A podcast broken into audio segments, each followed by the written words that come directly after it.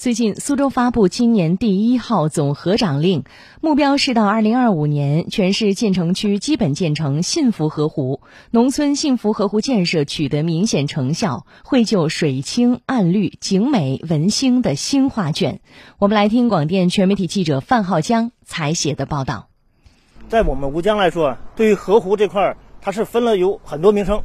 有这个河、湖、荡、漾、兜。这个荡的话。第一是盐城，就是当地的他们的一个习俗；第二个就是它的荡，它要比我们这个湖的它的面积上有所小的，所以叫叫它荡。大龙荡位于吴江区平望镇中心地带，处太浦河和涤荡之间，水域面积二点零三平方公里，岸线总长度为七点九二六公里。自二零二零年启动大龙荡生态美丽河湖建设以来。对渔网鱼段、违章建筑、住家船、沉船等进行了集中清理和整治，完成大溶荡环湖步道、泊岸、配套绿化等建设内容。吴江区水务局水务服务中心主任刘旭东：呃，经过整治之后，我们这个景景象是焕然一新。对于周边的这些工业企业的一个腾退，呃，原来这个周边也是一些呃散乱无企业，就是就是污染比较严重。现在经过整治之后。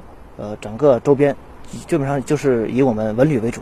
也是助推整个平望新城的一个建设。焕然一新的大龙荡以绿道为主线，以生态为本底，以田园为基调，以体育为特色，形成了人与自然和谐共生的新鱼米之乡和新江南空间。昔日荒草遍地，如今诗意栖居。现在每天前来大龙荡呼吸新鲜空气、健身锻炼的市民越来越多。周末来这里体验帆船、皮划艇等水上运动的爱好者，以及结伴而来露营、野炊的游客络绎不绝。游客高琛：水环境发生了天翻地覆的变化吧？然后现在开发了很多这种亲水项目之后，嗯，可以亲近水啊，可以亲近自然啊，去站在这个水边去欣赏这个美丽的风景。总合长令指出，水是苏州的灵魂，更是苏州的命脉。构建现代水网，建设幸福河湖，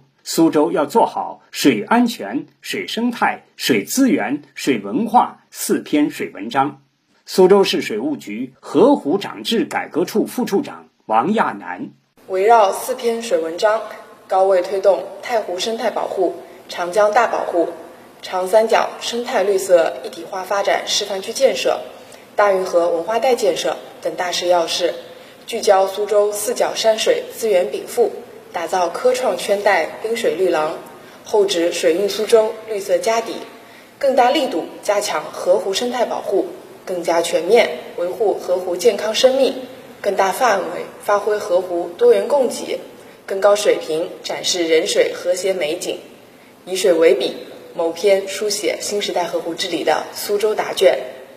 为此，苏州将持续深化河湖长治改革，深入打好污染防治攻坚战。到二零二五年，国省考断面优酸比例达百分之一百，城市再生水利用率达到百分之三十以上，规模以上工业用水重复利用率达百分之九十四左右。万元 GDP 用水量较二零二零年下降百分之十九，城市建成区基本建成幸福河湖。